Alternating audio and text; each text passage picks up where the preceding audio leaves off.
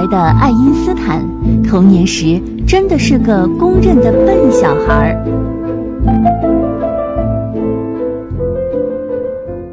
各位还记得吗？在今年的大年初四，引力波被发现了，全世界一片欢呼，人类又一次成功的揭示了宇宙的奥妙。那阵子呢，关于引力波的消息啊，可是铺天盖地，相信您肯定也看了啊，估计这脑子可能还没转过来吧。当然了，咱们今儿呢不是来谈引力波的，就只问您一个问题。您知道是谁先提出了宇宙中有引力波这个东西吗？这个人您肯定很熟悉。对，您说对了，就是爱因斯坦。今儿呢，我们就来跟您分享分享爱因斯坦的传记《爱因斯坦传》。咱们把时间的针脚拨回一八七九年三月十四号上午十一点三十分，一个叫赫尔曼的德国犹太人迎来了他人生的第一个孩子。他本来呢想给这个男孩取名叫做亚伯拉罕，又觉得这个名字听起来这犹太味儿也太重了，于是乎呢就保留了首字母 A，就为他取名叫做阿尔伯特·爱因斯坦。小时候的爱因斯坦呢，看起来并不是一个聪明的孩子，开口说话很晚。可能呢，您身边的孩子啊，一岁左右就会简单的喊妈妈啊，再大一点就能说话了。但是爱因斯坦直到两岁多才能够勉强的说些个单词，而且说话的时候呢，总能够把这句子啊重复个两三遍。为此，这家里人很惆怅啊，说这孩子怎么这么笨呢？家里的女仆甚至呢，干脆背地里叫他笨瓜。虽然这说话不利索，但是爱因斯坦在别的方面呢，却有点天赋。十二岁的时候，他就掌握了应用计算术；十三岁就能够阅读哲学大师康德的著作。您知道哈，一般人到现在可能这二三十岁了，也一般读不下去。除此之外，爱因斯坦对音乐也有点不一样的天分。他母亲让他去学小提琴，这让他终身受益。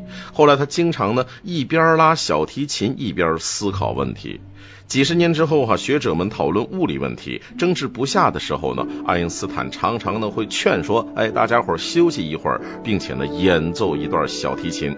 那至于这个水平嘛，据说是这跑调跑的他自己都觉得十分难堪。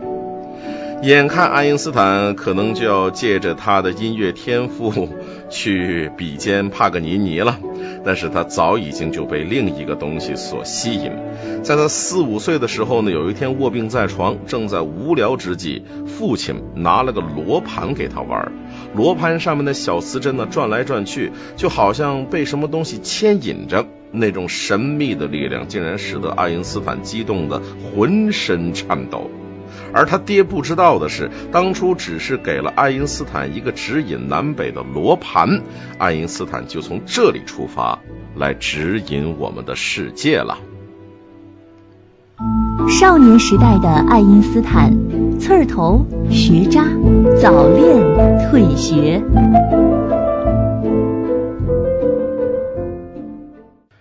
九岁那年，爱因斯坦呢是升入了一所思想开明的学校。关于他的学生生涯，有一个流传很广的故事哈，说你瞧，天才像爱因斯坦那样的人，当初读书呢成绩都那么差呢，特别是数学成绩太差了，很多人就拿这事儿来激励自己，说牛顿的大学数学只是勉强及格，爱因斯坦的数学成绩那都是渣渣，还振振有词的加上一句，这是众所周知的啊，搞搞得好像咱们这些科学巨头们当年的都是学渣一样哈。对于这种说法呢，在一九三五年，爱因斯坦就笑着就回应了一下，说：“哎，我数学其实一直学的都很好，我十五岁之前就掌握了微积分。”您听听，这都谁传的谣言？什么爱迪生说过，天才是百分之一的灵感，再加百分之九十九的汗水啊！听得人怪激动的。也不知道是谁把这句话后边那尾巴掐掉了，扔在了国门之外。爱迪生人家接着说呀，说那百分之一的灵感是最重要的，甚至是比百分之九十九的汗水都重要哈。人家还是说要讲天分啊，没天分你努死了力都没用，是这个意思。好了，咱们改天再说爱迪生哈。继续来说爱因斯坦，虽然这爱因斯坦成绩不错，但是老师不怎么喜欢他。有的老师就觉得这小子太傲慢了，总是把人弄得很难堪。再加上呢，他是犹太人，在十九世纪末期，整个欧洲社会汹涌的反犹太思潮当中呢，呃，必然他肯定是难逃被排斥的命运。当然了。咱们的爱因斯坦也不是什么乖学生，他讨厌死记硬背，有时候呢，这小子上课还造反啊，就跟韩寒那样鄙视教育体制。呃，说起来其实整个就是一刺儿头。后来呢，他干脆直接就退学了，大步流星的离开了德国，并于十七岁那年呢，考取了瑞士名校苏黎世联邦理工学院。还有一件不得不提的事儿，就是看过那些哈晚年爱因斯坦一头乱发的照片，你可能都没办法跟高富帅联系在一起。而实际上呢，我告诉您，年轻的时候爱因斯坦长得确实很帅啊，非常符合当时人们的审美。不只是长得小鲜肉啊，而且他一举一动呢还非常特别，有着绅士味儿，给妹子们的感觉呢非常好。在我们看来呢，怎么也算是早恋年纪的十六岁。爱因斯坦那时候有了第一个女朋友，名字叫玛丽。啊，第一封情书也是写给她的，写的深情浪漫啊，当然而且是肉麻了。亲爱的小宝贝儿，非常非常感谢您令人心醉的信，亲爱的心上人，他是我无限的幸福啊，能把这么一张小纸按在心坎上，真是妙不可言呢。您听一听，是不是挺肉麻的？大学成绩一塌糊涂，自己挂科还成天藐视教授。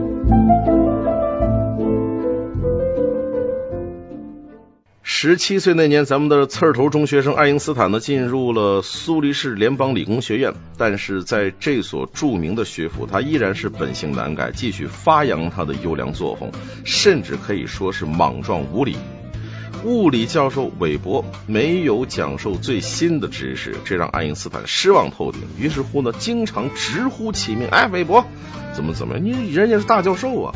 韦伯就经常感慨说：“爱因斯坦呢，你是一个非常聪明的孩子，可以说你是聪明过人，但是你有一个大毛病，就是什么呀？你从来不听别人说什么。”而另外一位物理教授佩尔内呢，对爱因斯坦就没那么客气了。在佩尔内开设的物理试验入门课上呢，他给这个刺儿头给了最低分一分，从而呢，在历史上留下了这样一个名声哈，他让爱因斯坦挂过科。而正所谓福无双至，祸不单行。这一年呢，爱因斯坦的父亲啊，生意惨败，诸事不顺，他感到颇为绝望，甚至乎呢，有过轻生的念头啊。好好在他是没有去付诸实验，否则的话呢，这世界可能 不知道什么样了哈。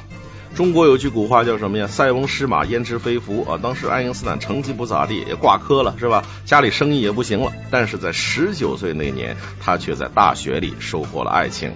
理科班上的姑娘呢，咱们都知道，往往都是稀少而珍贵的。而米列娃更是爱因斯坦班上唯一的女生，那你想一想，众星拱月一般呢。说起米列娃的好啊，那是才思敏捷、严肃认真，但是也正如理科班的女生的平均颜值一样哈，她确实相貌平平。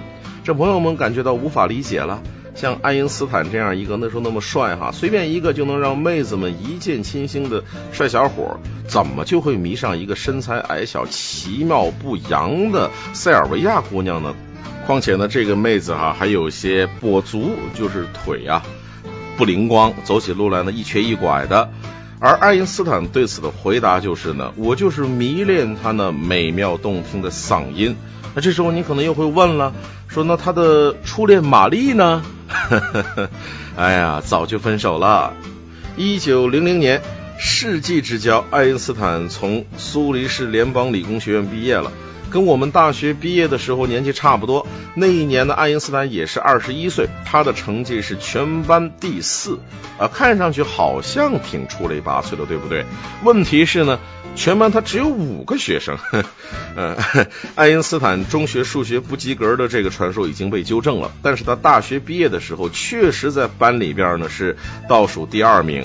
啊，对于有些人来说，可能这个好消息也多多少少算是一个不错的安慰吧。毕业后，满世界找工作没人要，托关系当了个公务员，未婚生子，还婚内出轨。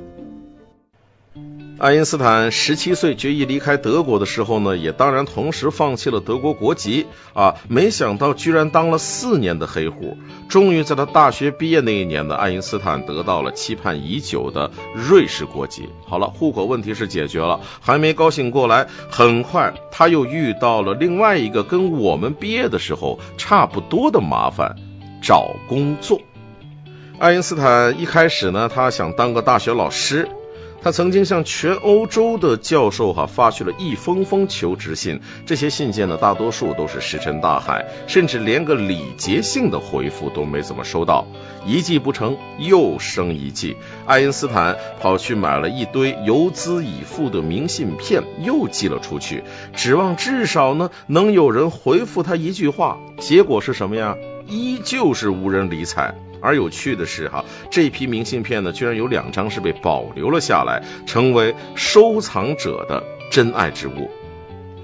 正当陷入绝望的时候，有个朋友给爱因斯坦写信说呢，说瑞士专利局啊有个做审查员的空岗，而且呢，哎，他上边有人呢，愿意帮爱因斯坦找找关系。爱因斯坦大喜过望，呃，跟米列娃呢去意大利玩了一圈。在这里呢，米列娃怀上了爱因斯坦的第一个孩子。那时候两个人还没有结婚啊，社会风气又比较保守。而这个叫做丽瑟尔的女孩呢，其实她就是一个私生子，总会对准备当公务员的爱因斯坦造成一个不好的社会舆论。他们把丽瑟尔呢给藏了起来，并让岳父母家的亲戚来抚养她。而遗憾的是，这样一来也导致爱因斯坦。一辈子都没有跟这个丽瑟儿见过面。在一九零二年，也就是在爱因斯坦二十三岁的时候，他终于得到了专利局的工作啊，成为瑞士的一位公务员，岗位呢是联邦专利局三级技术专家。两年之后啊，爱因斯坦跟米列娃结婚了，米列娃也在这一年为爱因斯坦生下了一个男孩。那时候的爱因斯坦呢，除了说长得帅了一点哈，看起来跟普通人、平常人也没什么不同。一份稳定的工作，家里呢有老婆有孩子，啊，后来的那些个方程啊、相对论呐，在他的身上还看不到任何的迹象。咱们撇去物理学不谈，作为丈夫也好，父亲也好，爱因斯坦都不算及格。米列娃不仅懂物理，而且是一个贤妻良母。但是呢，作为一个颜值不错又讨厌约束的男人，爱因斯坦呢肯定喜欢在外边拈花惹草哈。这还不够，他还讽刺呢米列娃是个醋瓶子啊。等会儿我们就会说到这份婚姻的结局。当然了，爱因斯坦呢跟米列娃生了两个儿子，但是呢对他们的态度还比较冷漠，几乎是不管不问的。米列娃只好一个人抚养俩孩子。后来米列娃穷困到只能靠教钢琴来糊口。人呢确实是个复杂的动物。这样的爱因斯坦看上去有些冷酷残忍。但是，当爱因斯坦在晚年执教于普林斯顿大学的时候呢，学生却对他交口称赞，什么他人很好啊，很善良啊，很看重师生情谊啊，很有爱心呐，啊，还教邻居家的小孩做数学题呀。一九零五年，一个小小的专利局审查员单挑了整个物理学界。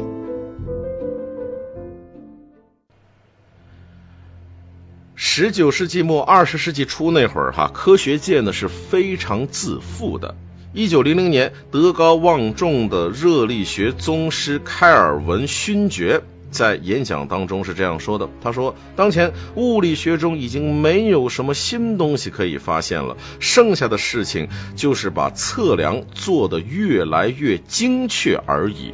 而后来的事实证明，老专家呀，其实同样也是靠不住的。”我们先来看一下，一九零五年以前物理学究竟是什么样的啊？如果您上高中物理课的时候不睡觉的话呢，应该还能记得，十七世纪末一代伟人牛顿提出了万有引力等等理论，奠定了经典物理学的基础。十九世纪中叶，电磁学奠基者只读过两年小学的法拉第，奇迹般的发现了电磁感应，并将其与牛顿力学结合了起来。后来，苏格兰物理学家、电磁学大师麦克斯韦提出了一组美妙的电磁场方程，规定了变化的电场如何产生磁场，以及变化的磁场如何产生电场。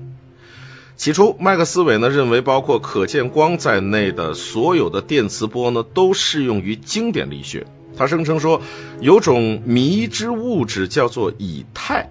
虽然呢，我们看不见也摸不着，但是光也好，其他的电磁波也好，都是通过以太的起伏震荡来传播的，就像什么呀？像水传播着海浪，空气传播声波一样。然而呢，人们费了老半天的劲，也找不到麦克斯韦所说的以太。这种理论呢，越来越难以自圆其说。有生之年，麦克斯韦自己他都没有找到解决的办法。他眼睁睁地看着经典物理学大厦的根基产生了裂痕。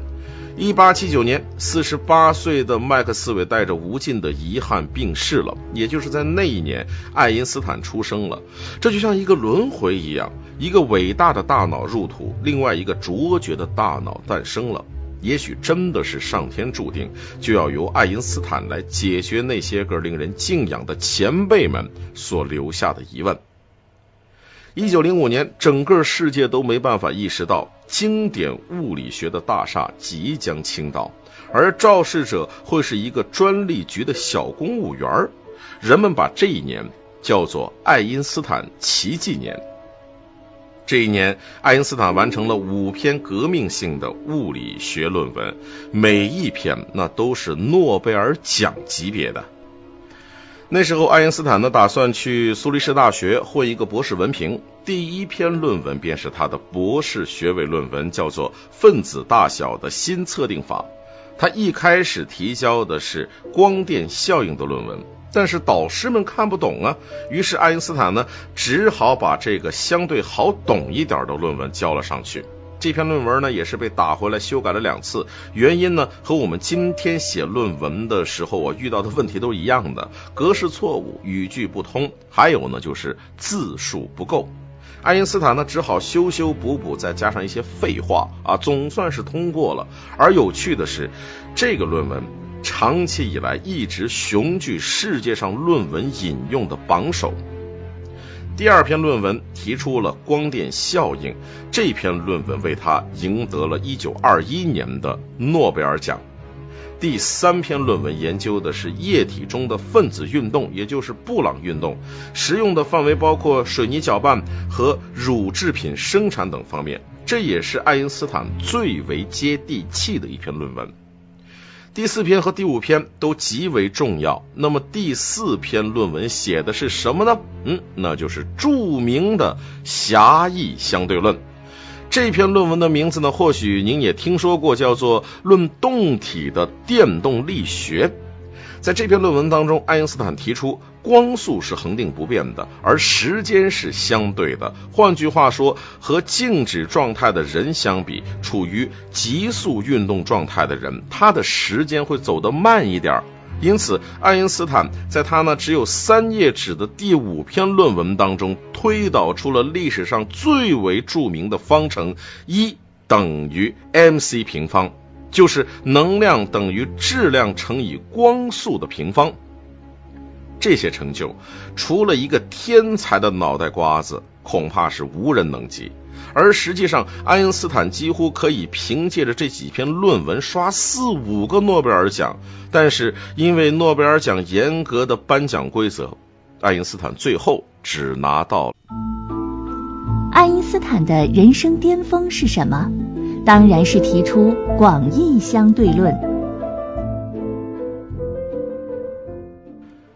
爱因斯坦把论文投出去之后呢，比列娃就跑去跟这个闺蜜们吹牛，哎，说我老公干了件大事儿，马上那就要震惊世界了。但实际上，到了一九零七年，距离爱因斯坦奇迹年已经是过去了两年，爱因斯坦依然在专利局吃着皇粮啊。不过也有变化，这两年呢，他升了两级，当上了一级技术专家，之前是三级。哎，但是爱因斯坦呢，毕竟他不是吃素的呀，他的大脑将会迸发出更多的火花。爱因斯坦后来回忆到说：“说我坐在伯尔尼专利局的椅子上，突然产生了一个想法：人在自由下落的时候是感觉不到自己重量的。随着这个令他震惊的领悟，使他踏上了通往物理学上最优雅、最震撼人心的成就之一——广义相对论的八年征途。这个理论后来被爱因斯坦称之为一生中最幸福的思想，跟牛顿被苹果砸到，从而悟出万有引力一样。也有人绘声绘色地描绘了当时的情况。爱因斯坦看到了一个坠楼的画家，方才抓住了广义相对论的源头。但显然这些都是无稽之谈。让我们回到爱因斯坦投出去的论文上，就像我们今天的哈民科满地一般。当时半路出家的科学爱好者、业余科学家也不少，热衷于投稿啊，因为来稿实在是太多，水平太次，审稿者有时候看得烦了，就把稿子往废纸篓里边一丢。爱因斯坦有一点非常幸运，他没有碰上那些对稿子异常粗暴的家伙。他的论文当时是送到了量子力学宗师普朗克的手中。普朗克是个谦谦君子，而且很有耐心。在收到光电效应这篇连引用都没有的论文之后，他好好的琢磨了一番。普朗克搞研究也不少年了，但是有些疑团始终没办法解开。好了，看完这篇论文，那些个在心里折磨他好多年的问题一下子烟消云散。高兴之余，普朗克立刻意识到，这个无名之辈的大脑，那简直就是一个逆天的存在。后来人们评价是爱因斯坦发现了相对论，而普朗克则发现了爱因斯坦。这个时候哈，再让一个科学天才坐在专利局里边当公务员，那简直就是暴殄天物。但不知道是不是公务员的小日子啊过得太舒坦。想当初，爱因斯坦给全欧洲的教授写信，想混一个高校教职却无人理睬。现在好了，人家总算搞出点名堂的时候。爱因斯坦却不像以前那样渴望去大学教书了，信不信由你。这时候，爱因斯坦呢想去做高中老师，那为什么呢？因为中学里边可以有比较多的时间去搞科学研究。而令人又好气又好笑的是，在看到苏黎世一所高中招聘数学老师的广告之后，爱因斯坦真的跑过去递交了申请，并且呢表示说：“我还能教物理呀。”看得出来，爱因斯坦呢是很认真的啊，不仅是递上了简历，还提交了包括那五篇论文在内的所有论文啊，也不管人家能不能看得懂。申请者一共有二十一位，结局呢，当然你也猜到了，人家压根儿都不想用他，不想要他。更丢人的是，爱因斯坦呢，连第二轮的面试都没能够进入。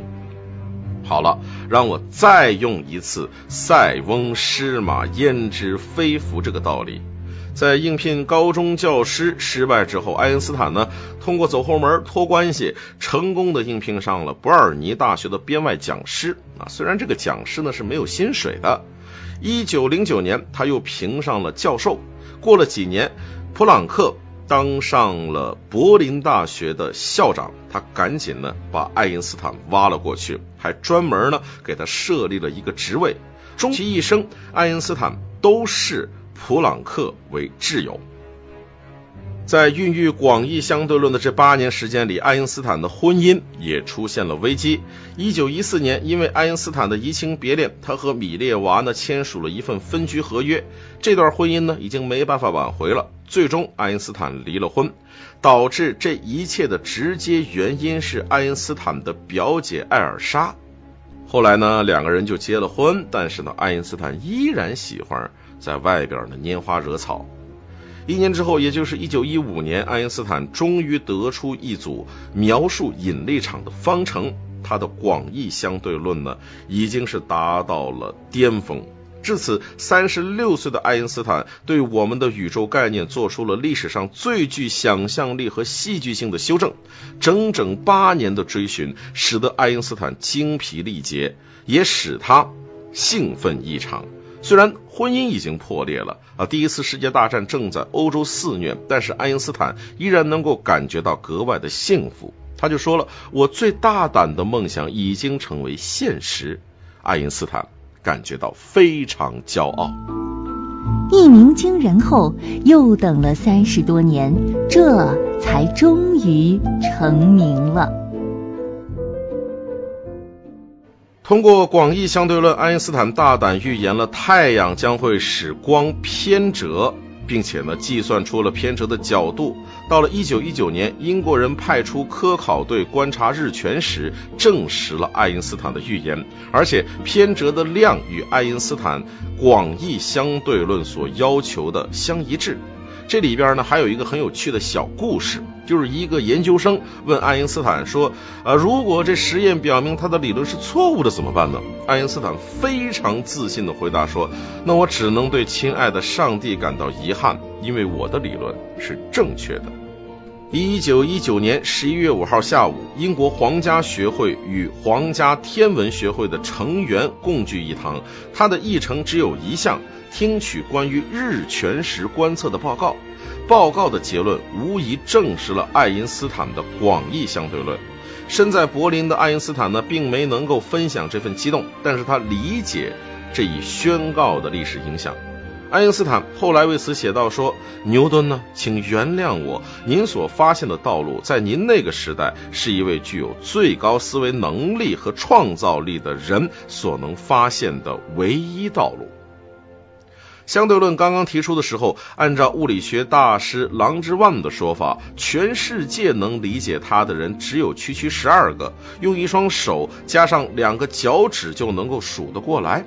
当时一战刚刚结束，整个欧洲千疮百孔，对一个厌倦了战争、渴望美好的人性的世界来说，爱因斯坦的相对论无疑它就是一支强心剂。整个世界都开始讨论相对论啊，就像我们今天人人都在说引力波一样。任何的时候啊，都不缺追星族。爱因斯坦呢，也被奉为新时代的偶像。记者们知道，厌倦了那些个政治巨头之后，公众都渴望看到一位不一样的国际名人。而他们惊喜地发现，这位新晋崭露头角的天才，既不是单调无趣的科学怪咖，也不是一个埋首故纸堆的书呆子，而是一个年富力强、魅力十足的人。他神采奕奕、风趣幽默，再加上颜值也不错啊，在一个看脸的社会，那自然是大受欢迎。爱因斯坦虽然不喜欢那些整天围着他转的记者，但是成名他毕竟是好事啊，他为什么又要拒绝呢？至此，爱因斯坦成为了世界名人。盛极必衰，爱因斯坦遭遇了一生最大的对手。爱因斯坦呢说过一句话，说一个人呢只有在年轻的时候才能发明真正新颖的东西。后来呢他越来越有经验，越来越著名，但是思想却越来越僵化了。不幸的是哈，这句话同样也适用于爱因斯坦本身。光电效应推动了量子力学的发展。在成名之后的几年内呢，爱因斯坦跟另外一名著名的物理学家丹麦人波尔一起为量子力学做出了巨大的贡献。但是，量子力学的偶然性让爱因斯坦感觉到不安，他就开始拒绝量子力学。同时呢，波尔也从好同事转变为他科学生涯当中最大的对手。在以后的日子里，这个在足球队里当过守门员的丹麦人一次又一次的揭示爱因斯坦的错误，把他变到无言以对。著名的第五次索尔维会议几乎就成为了爱因斯坦跟波尔的死磕。在激烈的辩论当中，爱因斯坦又一次处于下风，于是乎他宣称说：“上帝是不会掷骰子的。”波尔则弯下腰，反唇相讥地说出了那句名言：“爱因斯坦，不要告诉上帝做什么。”在今天看来，爱因斯坦关于相对论的预测都是正确的，但是他有关于量子力学的预测全部都错了。必须承认，在量子力学上，爱因斯坦确实输给了波尔。即便如此，爱因斯坦依旧执着地批判量子力学。在生命的最后三十年，他始终致力于构建统一场理论，始终与量子力学作对。但是呢，又总是没有办法得到一个妥善的结论，直到临终那一刻。毕竟呢，胳膊扭不过大腿，量子力学在二十世纪获得了学术界的公认和肯定，获得了空前的发展，把爱因斯坦的那些质疑远远地抛在了身后。这个天才留给人类一句警示恒言：第四次世界大战中，人们肯定用的是木棍和石块。随着人生阅历的增长和社会影响力的增大，爱因斯坦越来越多的在政治方面发声。他是一个反战主义者，呼吁过裁军，签署过反法西斯宣言。作为一个犹太人，他对纳粹的排犹主张和反犹运动深恶痛疾，这让纳粹分子们呢极为愤怒。一九三三年，希特勒上台，盖世太保干脆抄了爱因斯坦的家。在一片刺耳的嚎叫声当中，焚毁了爱因斯坦的书籍和资料，并且呢悬赏重金买爱因斯坦的人头。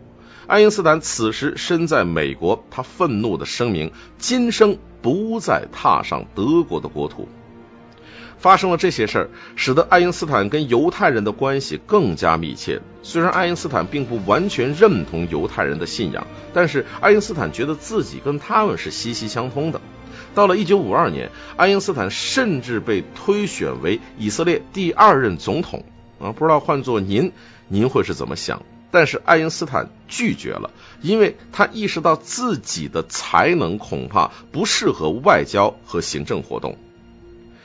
爱因斯坦政治上最大的举动呢，是促成了原子弹的研究。二战那会儿，哈，听说纳粹正在研制核武器的时候，爱因斯坦坐不住了。一九三九年，爱因斯坦和一批流亡美国的科学家给罗斯福写信，呼吁美国制造原子弹。这封信使得美国政府知道了原子弹意味着什么，也因为爱因斯坦的名望，使得罗斯福最终下定决心，开展了制造原子弹的曼哈顿计划。原子弹加速了二战的胜利，而爱因斯坦却陷入了深深的自责。多年之后，爱因斯坦跟老朋友谈到说，写那封信是他一生最大的错误之一。总的来说，爱因斯坦对权力抱有很深的怀疑。几乎不参与任何的运动，也不加入任何的宗派，所以他基本上呢，只是一位信奉和平主义的中立派社会活动家，既不亲美，也不亲苏。爱因斯坦有一句著名的抖机灵，就可以看得出他的态度。他是这么说的：“他说，我不知道第三次世界大战人们会用哪些武器，但是我可以肯定，第四次世界大战当中，人们肯定用的是木棍儿。”和石块。不是所有的天才都叫爱因斯坦。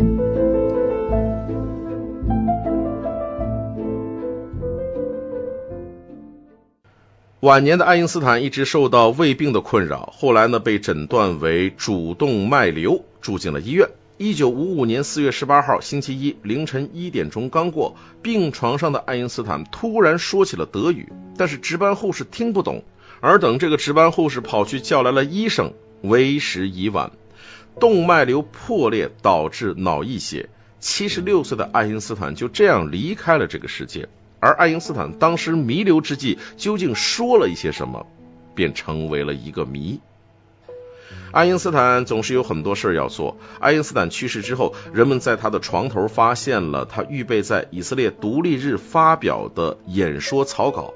旁边呢还放着十二页写的密密麻麻方程的草稿纸，全都是删改的痕迹。直到生命的最后一刻，爱因斯坦仍然在苦苦追寻那种难以发现的统一场论。爱因斯坦的葬礼非常的简单低调，骨灰被撒入了特拉华河，大脑呢被拿来研究。人们发现。爱因斯坦的大脑居然比一般人的大脑还要轻一些，但是下顶叶部位的沟槽却要比普通人要短一些。这个部位被认为是掌管数学和空间思考的领域。此外啊，人们还发现爱因斯坦的顶骨叶拥有更多的神经胶质细胞。总的来说，爱因斯坦的大脑确实呢跟咱们一般人呢有一定的区别，但是也并不存在什么古怪的变异。不过，不管他的大脑结构如何，人们还是坚持认为，爱因斯坦能够取得骄人的成绩，主要还是因为他有着强烈的求知欲和探索欲。这个世界上出现过许多特立独行的天才，而爱因斯坦的特别之处在于他那天马行空的思想和灵魂，始终为一种谦卑所调节。他既可以在其孤独的探索之旅当中镇定自若，也会对大自然美妙的作品感到敬畏。爱因斯坦说：“宇宙定律中显示出一种精神，这种精神远远超越于人的精神，在他面前，力量有限的我们必定会感到谦卑。只是相比于在沙滩上捡石头的牛顿，爱因斯坦则更加靠近了真理的大海。”那么，今天我们到底应该怎样评价爱因斯坦呢？毫无疑问，他是一个不可思议的天才，他推动了世界的进步，让我们对宇宙的认识向前迈进了整整一大步。除此之外，他是一个深切关怀人类的孤独者，一个充满敬畏的反叛者。就这样，一个富于想象、特立独行的专利员，解读了造物主的心灵，揭开了原子和宇宙的奥秘。好了，各位，这本厚厚的《爱因斯坦传》，今天我们就为您分享到这里，感谢您的收听。本节目由路上读书授权喜马拉雅 FM 独家播出。